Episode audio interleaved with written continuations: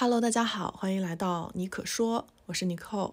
那今天早上呢，突然间有一个灵感，就是想对自己的二零二三做一个回顾，因为现在十二月份了嘛，马上就年底了，我相信很快大家都要开始总结自己过去的一年。今年突然间想去做这个事情呢，是因为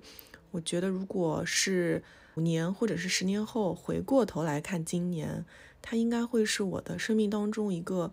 挺大的转折的一个一个年份吧，做这样一个回顾和总结，应该是一个挺有意思的事情。因为今年我的生活当中发生的这些事情，它其实都不在我的预期之内，很像是我读那本叫做《沉浮实验》里面那种顺应生命之流，看着我的生活徐徐展开，我没有和它去做对抗，我自然而然走到这儿的。这样一种感觉，我觉得非常的神奇吧。因为所有的这些目前我在经历的事情，我觉得都并不在我的控制之内，也不在我的预期之内，但是它就这么的发生了。但是与此同时呢，我也在回看小红书今天发的一些帖子，因为我今年嗯比较大幅度的在用小红书去记录一些非常真实、非常当下的一些一些生活吧，写点东西，或者是觉得值得。呃，留念的一些照片会在小红书上顺手发一下，因为我觉得在微信朋友圈里发，有的时候还是会有挺多的顾虑跟包袱的。在小红书上就是完全做自己。然后我还看到自己今年一月份的时候，嗯，去巴厘岛乌布去学瑜伽嘛，当时内心有很大的一些触动，写了一篇小文章吧，就是说我觉得认识到。嗯，这个瑜伽包括开启这样一个练习，可能是我对于今年年初送给自己的一个很好的礼物。但是现在已经十二月份了，回看，哇，我确实把这个我年初在尝试的这个事情一直给坚持下来，而且在坚持这个事情的过程当中，我的生活它确实发生了很大的变化。所以我觉得在另外一个层面，啊，也算是一种知行合一吧，就是真正在践行自己。喜欢做的事，让它变成真了，而且在这个过程当中，它又给我带来了新的可能性，很多新的思考。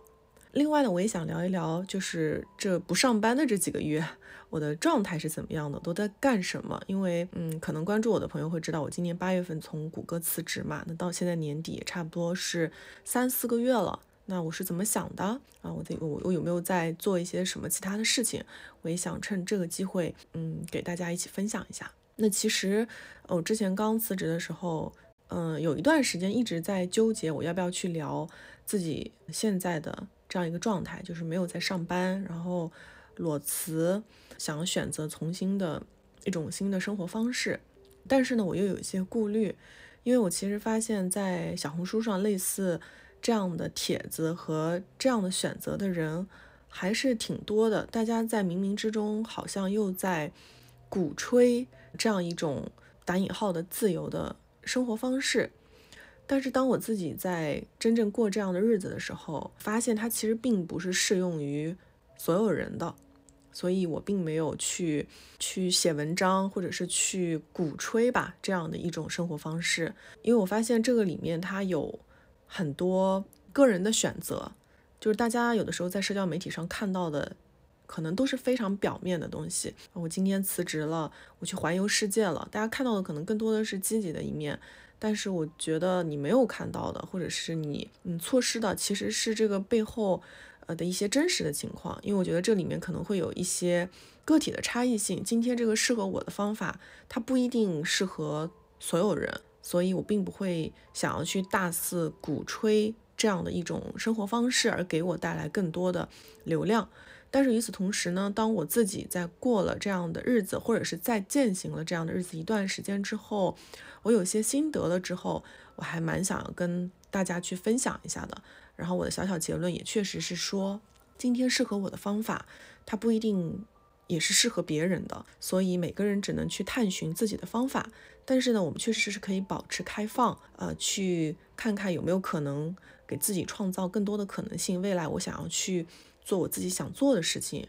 这个倒是我觉得大家可以去尝试的。我想来简单回顾一下我今年啊，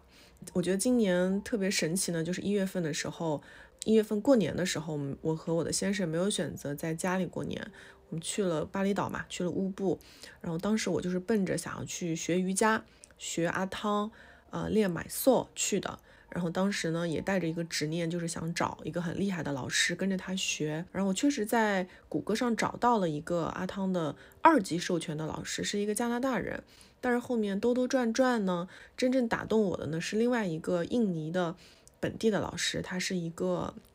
一级的授权老师。所以严格意义上，他可能没有我找的第一个老师那么的资深，那么的厉害。但是我觉得我找到的第二个老师，嗯，他对我的影响，还有他让我看到的东西是更加全面、更加深刻的。正是因为这样，啊，我在四月份的时候呢，又拉着我的先生，我说咱们再去一趟巴厘岛吧。我又想跟那个老师去学一段时间的瑜伽。然后当时呢，我还在谷歌工作，然后那个时候我也是利用了一个。叫呃 work from anywhere 的一个政策，当时是一个月的时间，所以我一个月的时候就在呃乌布呃待着，四月份待到五月份，然后当时是跟老师练了一个月的买 so，然后在这个当中呢也发生了一些变化，就是我先生他也开始跟我一起练瑜伽，但是当然了，他可能练习的态度会更加佛系一些，但是不管怎样，现在呃练习瑜伽呢也变成了他的一个。习惯，所以我们每周也会一两次一起去馆里面去练习，这个也是一个变化吧。就是当我自己做出了变化的时候，诶，我周围身边的，嗯，家人甚至朋友，他们也做出了一些变化，所以我觉得这个还是让我觉得挺开心的一件事情。然后从五月份回来之后呢，嗯，我其实整个人的状态，我觉得就不是特别的好，因为我觉得在巴厘岛练习瑜伽。除了瑜伽之外呢，他也开始让我去思考很多的东西吧。就比如说，未来我到底想要变成一个什么样的人，想要去过什么样的生活，到底什么样的事情是我余生都想要去做的、去践行的。所以，当我在开始思考这些事情的时候，我就觉得我跟我当时过的那个，嗯，在大厂里上班的这个生活非常的割裂。我觉得我每天的时间精力都用在处理。啊，这些我在我看来不是特别有意义，或者是离自己的人生目标相差十万八千里的事情上的时候，我就非常非常非常的纠结。然后因为我家嗯离公司比较远嘛，嗯公司是在浦东，然后我家是住在闵行，是两个方向。然后我当时也是为了节省时间吧，我每天就是打车上下班。但当然了，我也不是每天去公司，呃一周可能也就三次吧。但有一天我就整个人处于怎么讲就崩溃的状态，我就记得我那天。从公司打车回来的时候，嗯，大概花了我单程吧。回来的时候大概花了我一个半小时，真的非常非常非常的堵。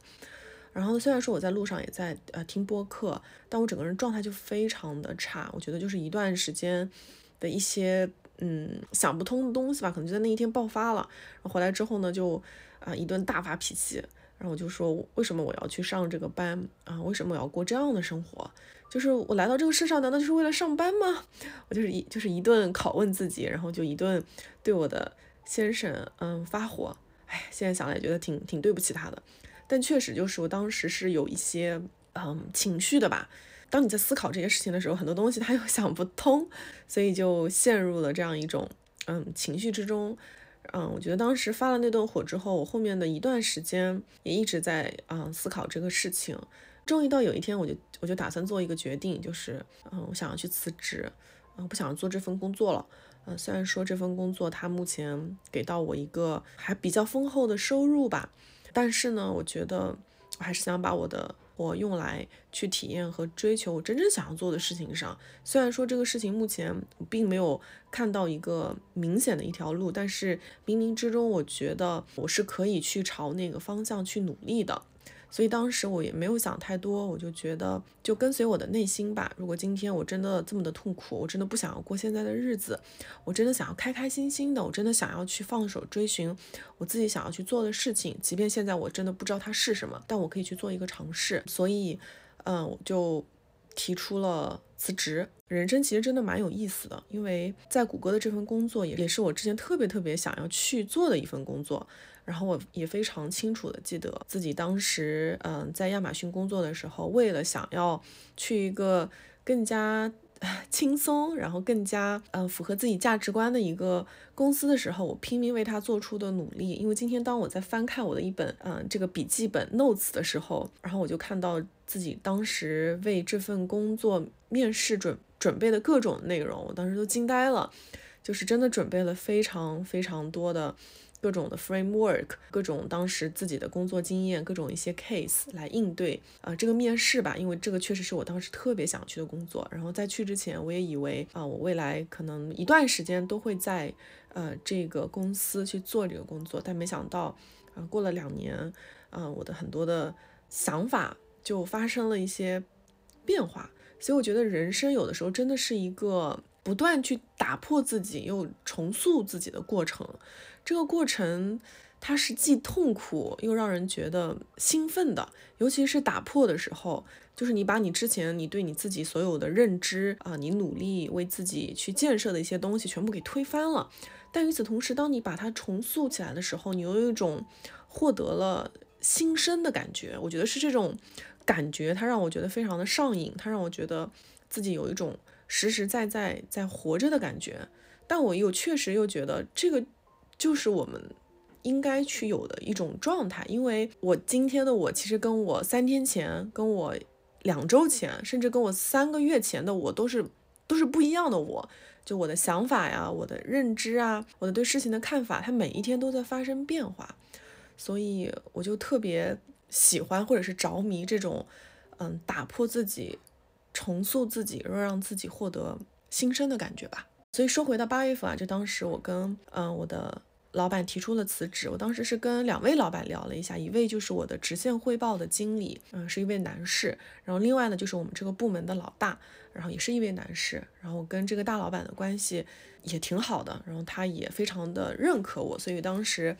我决定辞职的时候，我觉得也是本着之前他对我的信任吧。然后我也专门约了一个他的 one on one 来跟他讲一下为什么我会做这样的一个决定。然后非常神奇的是呢，这两位男士都不约而同的在半个小时之内问了我两个问题。然后第一个问题呢，就是就是我的这个直线经理当时还是用英文问我的，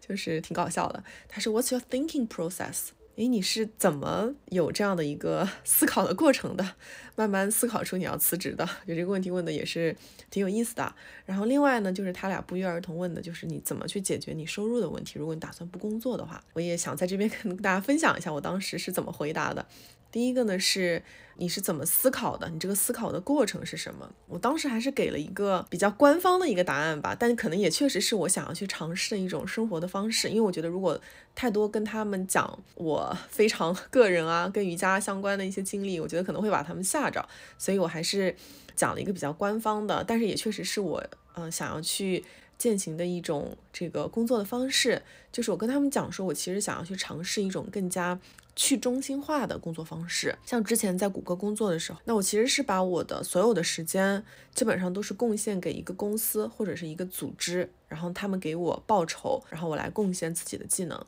然后我当时就在想说，未来我是不是可以利用自己的呃技能，嗯，利用自己的核心技能，把我的时间和精力分配在让我真正感兴趣的不同的项目和公司上。也就是说，我今天不用为一个公司来卖命，我可以为好几个呃我自己感兴趣的项目和公司或组织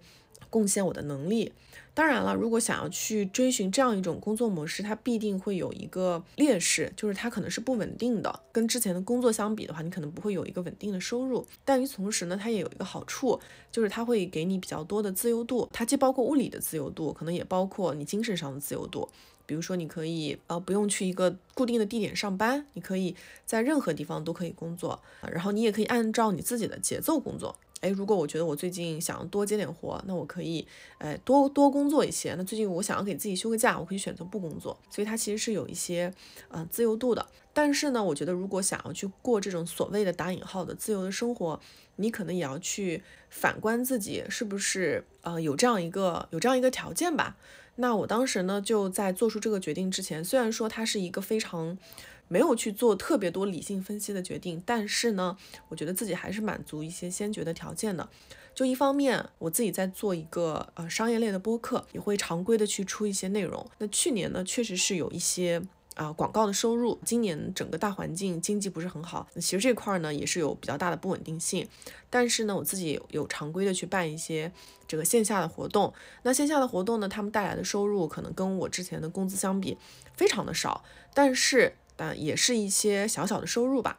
然后另外呢，也是因为做这个播客的内容，它其实也给我带来了一些新的机会。比如说像今年有一个咨询公司叫伊普索啊，他们想要去做自己的企业播客。那刚巧呢，在去年的时候，他跟我的播客是有一次商务的合作的。合作下来呢，他们也对啊我们当时合作的这个内容啊，包括最终的一个反响的程度，还是非常满意的。所以呢，也在这样的基础上。今年他们又来找到我说，我们是不是可以一起合作去做这样一档企业的播客？上半年开始呢，我就开始帮他们去策划啊，他们公司的这档企业播客，就是把从这个前期的内容的定位啊，到后面我们的这个选题啊，包括我们呃这个播客的一些调性啊，慢慢的把它这个拎出来。到现在呢，已经做了差不多快半年了啊，所以嗯，也是通过自己做内容，给自己增加了一些啊新的。这个机会吧。那虽然说这个合作啊，它给我带来的这个收入，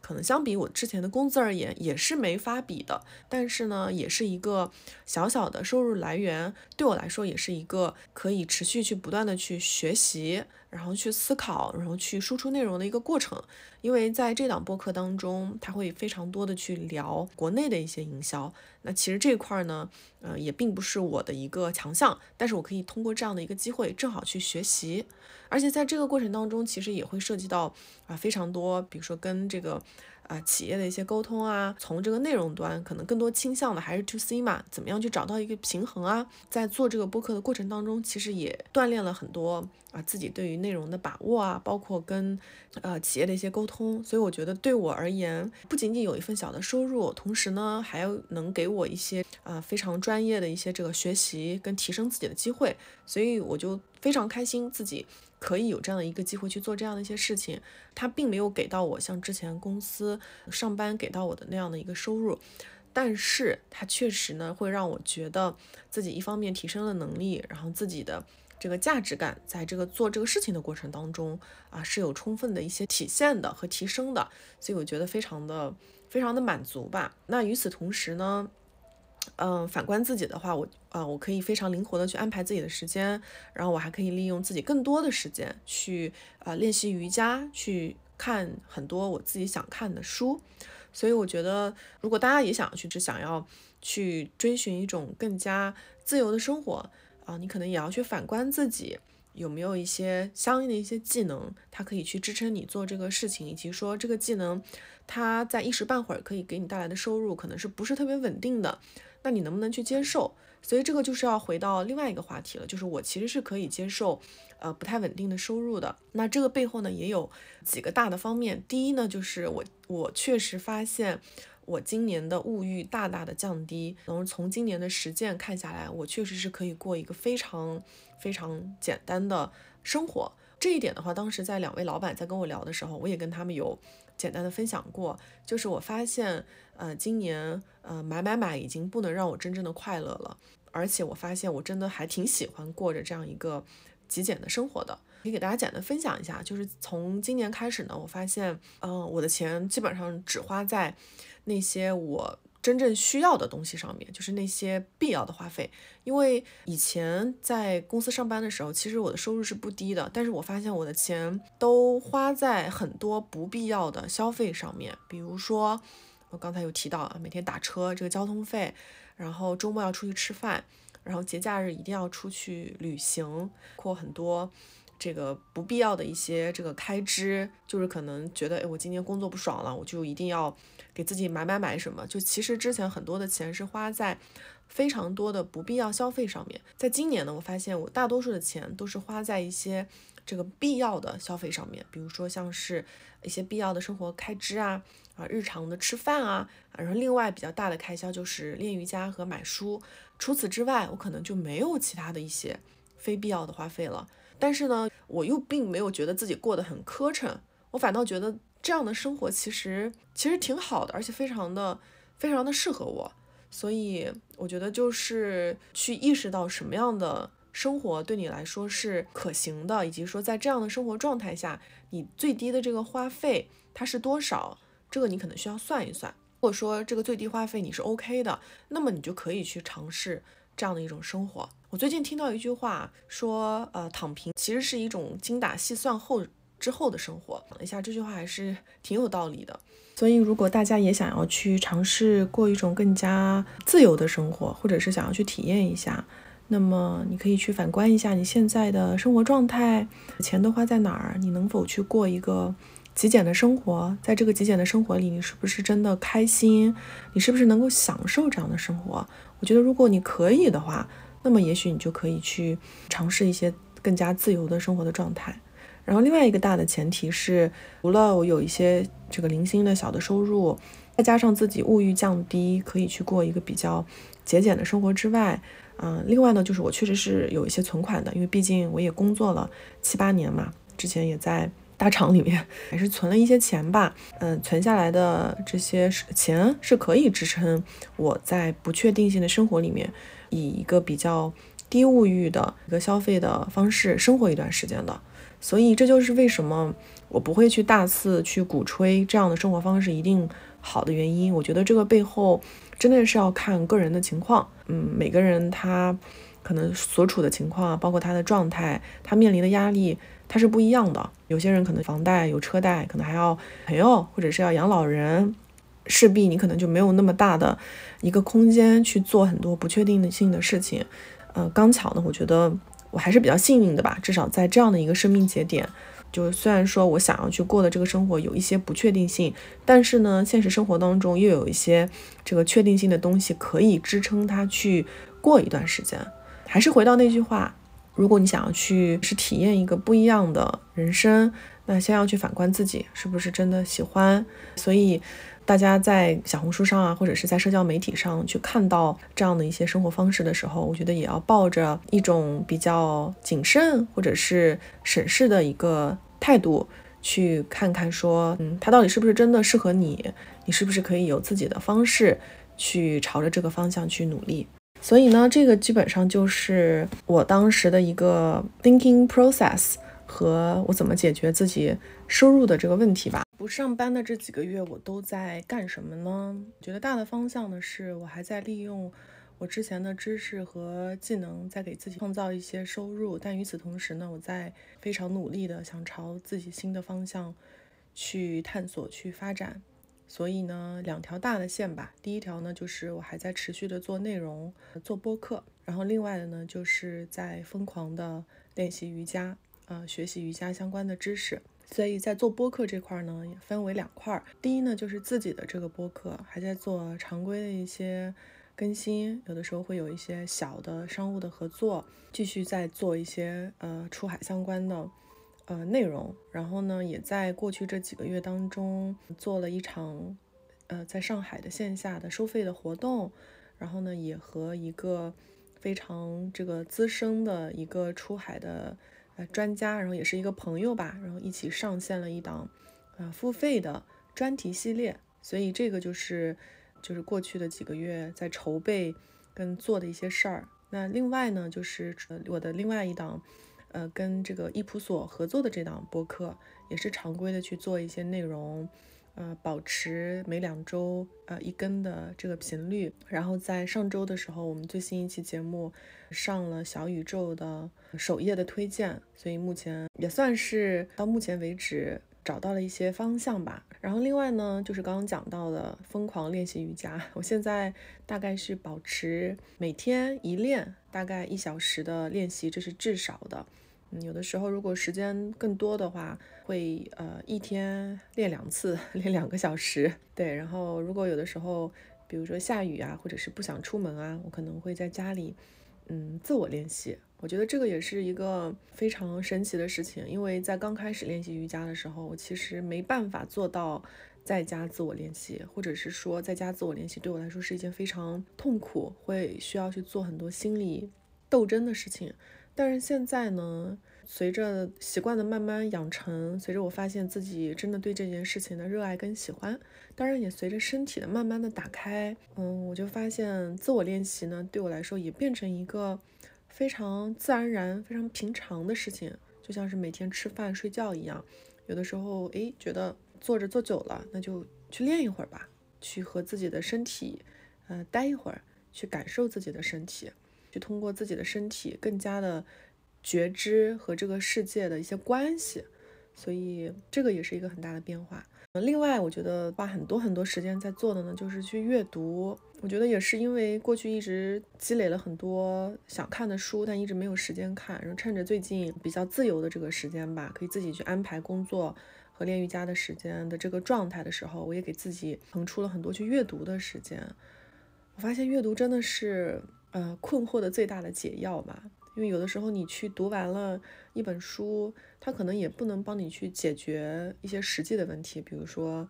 这个月你要去交电费、交水费，它可能也不能去解决这些问题，但是它确实会给你一些新的去看待生活中这些所谓的问题啊、所谓的麻烦的一些一些思路。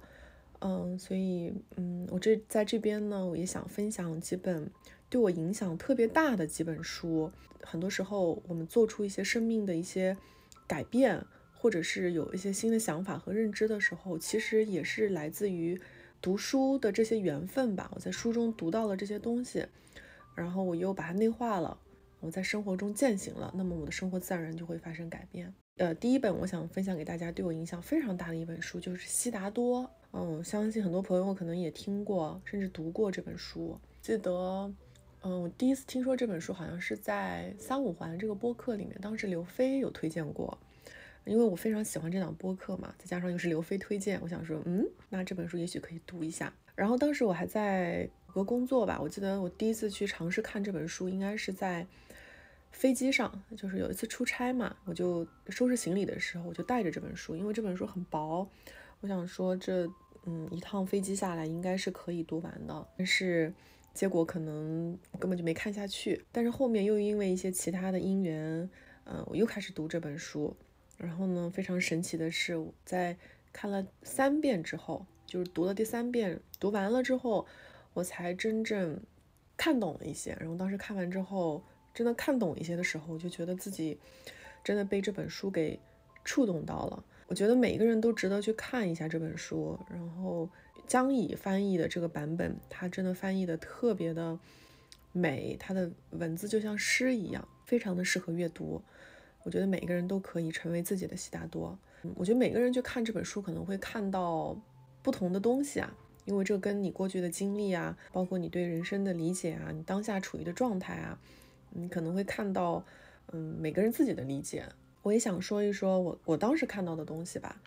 嗯，它里面有。很多的维度我都觉得非常的感同身受，比如说关于求道意义和本质，它并非隐藏在事物背后，他们其实就在事物当中，在一切当中。然后也讲了体验，说真正的生活就是去劳作、去体验、去享乐，而不是说去做一个旁观者。如果你是一个旁观者的时候，你并不是真正的在体验你的生活。然后也关于当下的一些思考。他说：“我们的生命就像是一条河，永远在更新。我的生活也像一条河，这条河用幻象而非现实去隔开少年的悉达多、成年的悉达多和老年的悉达多。没有所谓的什么过去、未来，一切都是当下和本质。其实关于人生是一条河，我真的觉得这个比喻。”太妙了，就是它时刻其实就是在流动的，它每时每刻都是在更新的。我们没有任何两个时刻的状态是一样的，我们在每一刻都是全新的自己。另外是关于探求，嗯，他说一个探求之人往往只关注探求的事物，那么他将一无所获，一无所纳，因为他一心只想着探求，被目的左右。探求意味着。拥有目标，但是发现呢，则意味着自由、敞开、全无目的。可敬的人，你或许确实是位探求者，但是你却因为追求目标而错过了眼前的这些事物。所以你要去发现，而不是去探求。我觉得这句话真的说的太妙了。就很多时候，我们是为了求道，带着这个目的。然后却被那个目的而遮蔽了我们在这个路上或者是在这个过程当中去值得去探索、去发现的东西。我觉得这句话也说的特别的好。这句话呢也让我想到我最近在看的一本书，叫《行动瑜伽》，它里面也提到无执着的去行动就好了，不要去想着任何的目的，就只是去行动本身就可以了。然后另外呢，也关于智慧，他说智慧无法言传，嗯，智者试图去传授智慧，总像痴人说梦，可以思想和言说的一切都是。片面的，是局部，都缺乏整体、圆满、统一。关于这个语言是片面的，我觉得这个的话，大家一定有类似的体验。就比如说，如果你看到了一个非常非常美、让你震撼的风景，或者是你感受到了一些什么样的东西，那个东西它对你的震撼，你会发现你用语言根本就描述不清楚。我觉得就是就是那样一种感觉吧。然后你可能还听过另外一个比喻，就是说，如果有人告诉你这个苹果多么多么多么多么的好吃，你也许都不知道它是什么味道。所以，与其去听别人说它多么多么多么的好吃，不如说自己去尝一口，你才知道它到底是什么滋味。所以，这就是一直讲的智慧，没办法言传，你只能自己去体验。每个人体验到的东西都是不一样的。嗯，所以我觉得这本书就是特别适合放在床头。嗯，没事的时候就可以翻一翻。还有就是，万一你对你的生活，或者是对于自己有任何的困惑，你都可以去读这本书。我觉得在不同的阶段，你真的可以去读到不同的东西，它会给到你一些指引吧。刚才有分享说，我当时辞职的时候，其实也没有特别想清楚，但是我觉得有一个非常非常大的 trigger，就是我当时把这本书看明白了一些之后，我就觉得人生这一场需要去体验。如果我今天想要去做什么事情，就去做吧，因为人生可能本来也就没有什么意义，意义都是要自己给自己去创造、自己去赋予的。所以，这是我想要推荐的第一本书，是悉达多。那我想要去分享的第二本，我近期觉得挺有意思的书呢，叫《要钱还是要生活》。这本书呢，它听上去可能是一本理财书啊，但它其实并不是，它也是一本去指导你去探索自己想过的人生的。这样一本读物吧，然后这个书呢已经畅销三十年了，然后它是一个美国人写的，嗯，当然了，我觉得里面的有一些做法或者是一些实际的经验可能更加适合美国人，但是我觉得他提出的一些概念跟他去倡导的这个生活方式，嗯，还是挺挺值得大家去琢磨的。然后我在看了这本书之后，我发现他其实在讲的很多东西，其实也是有现在这个生活阶段所在践行的。这本书呢，它不会教你说。啊，我一心只想着如何去挣钱或者是省钱，而是说你可以有意识的去做出你的人生选择。然后他也提出，财务自由呢，跟我们常说的这个富有，它其实并没有特别大的关系。它指的是说，你可以体验到你所拥有的已经足够，而且已经富余。我觉得他说的这个观点特别好，就是人生部分的奥秘不在于。嗯，我们传统上以为的越多越好，而是说去找出自己最大限度的满足感所在的那个点。它是指你去充分去欣赏和享受金钱所带给你的一切，但是呢，也不要去购买那些你你不需要或者是你不想要的东东西，因为一旦你有了很多你不需要、你不想要的东西，你会发现他们都变成了你的负担。所以呢，真正的奥秘在于你想要你要去找到那个能让你足够满足的那个点。那你找到了之后呢，啊，你的这个满足曲线它就是一直可以是一个上升的状态。对，然后他还提出了一个非常硬，我觉得也是比较有趣的一个概念，就是说金钱是你用生命能量去换取的东西。那你今天去上班呢，其实是你在出卖你的时间。去换取金钱，也就是说，你在用一些你宝贵的时间去换取了金钱，而金钱本身是没有意义的。那有意义的呢，是你的时间，以及说时间带来的价值。所以，如果你弄明白金钱它其实就是生命能量的话，那你就不会为了金钱而卖命，而是说你会成为金钱的掌控者，你会清楚的知道自己想要去出卖。多少的生命能量来换取金钱。所以你要寻找的呢，是你愿意为之献出生命的东西，而不是说你用来逃避生活的东西。我觉得这本书还挺值得拿来读一读的。呃，一方面是他提出的这些，嗯，就是节俭生活啊，包括你想要去，你应该去追寻你真正想要去做的事情的这样的一个生活方式。另外呢，他也提出了很多非常，呃，实操的一些建议嗯，我觉得大家可以去去读一读。然后另外呢，我觉得这本书也非常适合当下很多的年轻人，包括很多人时下的一些状态，因为嗯，当下其实经济并不是很好嘛，很多人呢也从嗯这个追寻外在的东西开始转向嗯向内的追求。我觉得这本书也是，我觉得这本书也是可以提供给我们一些方向，去重新去审视，去重新去审视这个消费主义，去重新审视。呃，到底自己是不是可以去过一个节俭的生活，以及说，如果今天我不为了钱而工作，我到底想要去做什么样的工作？到底花多少钱对我来说才是足够的？我觉得它会引导我们去思考这些问题。然后，这是我要推荐的第二本书啊。我想要去推荐的第三本书叫《最好金龟换酒》，可能有一些朋友也会听过啊。它的作者叫傅真，嗯，这本书应该已经出版十年了。嗯，在十年之前，作者也是因为嗯对自己现在的生活产生了一些怀疑，或者是想要去嗯探索一些潜在的生活的可能性，就和他的先生辞去了他们在嗯辞去了他在伦敦的投行的工作，给自己一年的时间去 gap year，分别去了南美和亚洲。其实我在很早之前就看过傅真写的博客啊。啊，他会在网上写一些文章，也是叫最好金龟换酒。但是最近就是因为一些其他的因缘吧，我就是开始去读他的这本书，包括他的另外一本，嗯，叫做看一下《泛若不系之舟》，是两本这个旅行的游记，想跟大家分享一下，在其中我觉得一些比较嗯有意思的一些记录吧。他说我们越来越胆怯、懒惰，因为这份工作使我们丧失了那种使人变得。勇猛无畏的生机和活力。当时在看到这句话的时候，就想到之前在工作的那个状态。我觉得就是他写出来这种感觉吧。它是一份很好的工作，但是呢，又会让我觉得哪里有些不对，就自己变得非常的讨厌自己。嗯，就是缺了他说的这种勇猛的生机和活力吧。然后另外呢，在这本书中，嗯，他其实并不是一个这个奢游的这样一个感觉。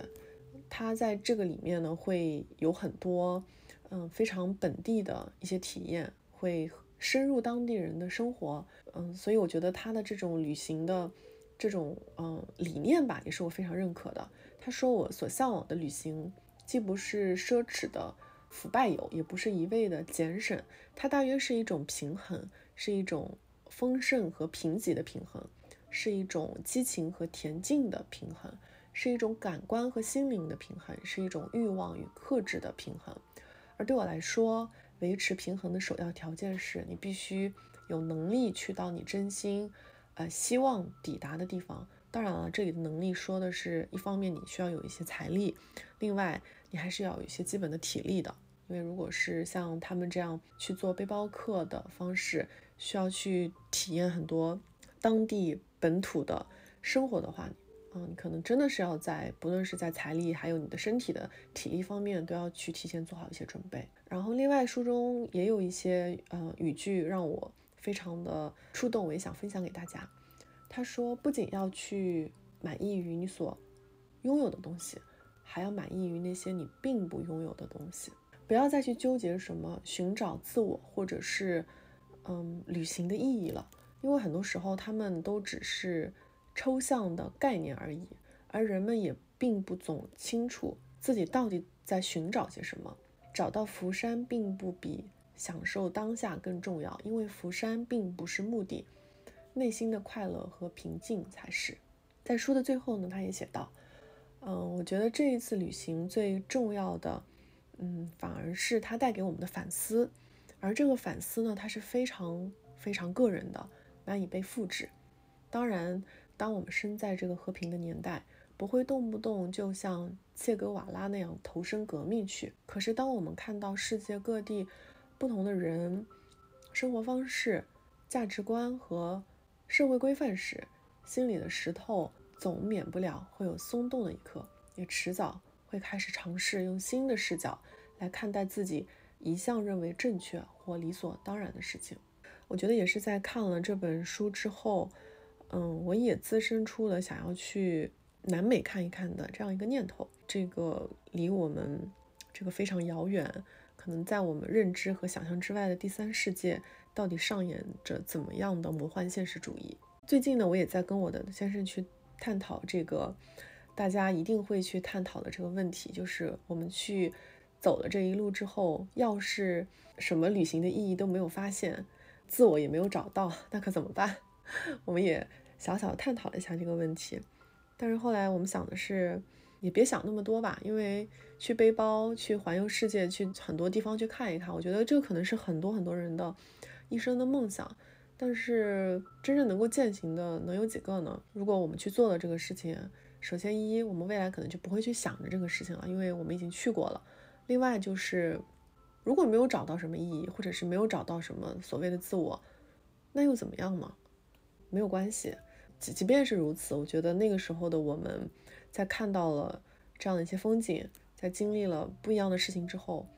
我们肯定是会变成一个不一样的人，因为人的想法随时都会变化的。所以，去探求、去发现吧，不要被这个目的或者是最终的这个结果，嗯，给禁锢住了。然后在最后呢，我想分享的一本书呢是《被讨厌的勇气》。这本书也是好几年前看过，然后最近也是因为一些机缘巧合吧，我就嗯重新拿出来读一读，也是可以给到大家很多的一些思考的。如果说你有任何关于原生家庭，有任何关于你自己现在生活状态，你想要成为什么样的人，你不满于现状，我觉得你都可以去看这本书，它都可以给到你一些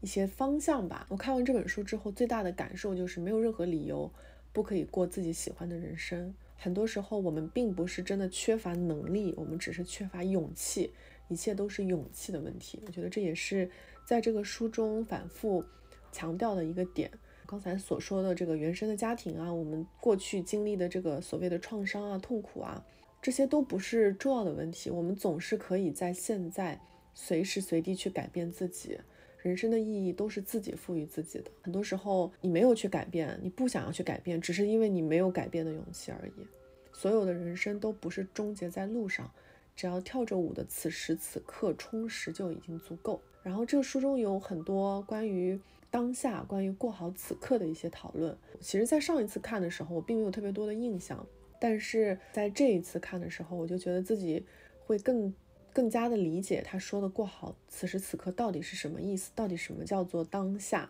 嗯，认真过好此时此刻，这本身就是跳舞。啊，人不要把嗯人生弄得太深刻，就是过好每一天就可以了。其实人生很简单的，如果你过好了每一个日常，每一个刹那，就没有必要去令其非常的深刻。有的时候你把此时此刻过好了，你的意义。可能自然而然就明确了。然后在节目的最后呢，我也想和大家分享一下我之后的一些打算吧。因为我现在已经变成了一个不太做长远计划的人，但是还是会简单的规划一下未来自己，嗯，一到三个月大概会想要去做什么事情。嗯，明年一月份的时候呢，我会去巴厘岛去学，呃，瑜伽的教培是二十四天。然后我很期待这次教培会带给我的一些新的体验，我觉得它对我来说可能也会是一个一个新的开始吧。我不知道它会是什么样的，但我是我非常非常的期待。然后另外呢，就是在呃结束了这个教培之后，我到底要去做什么？我跟我的先生可能会去呃南美或者是去东南亚背包旅行一段时间。对我们现在有这个念头。嗯，可能下一步是做一些计划吧，还没有确定，但是有可能会想要去利用这个时间，更多的去看看世界吧。好，那我们今天这期就聊到这儿了，那我们就下一期节目见，拜拜。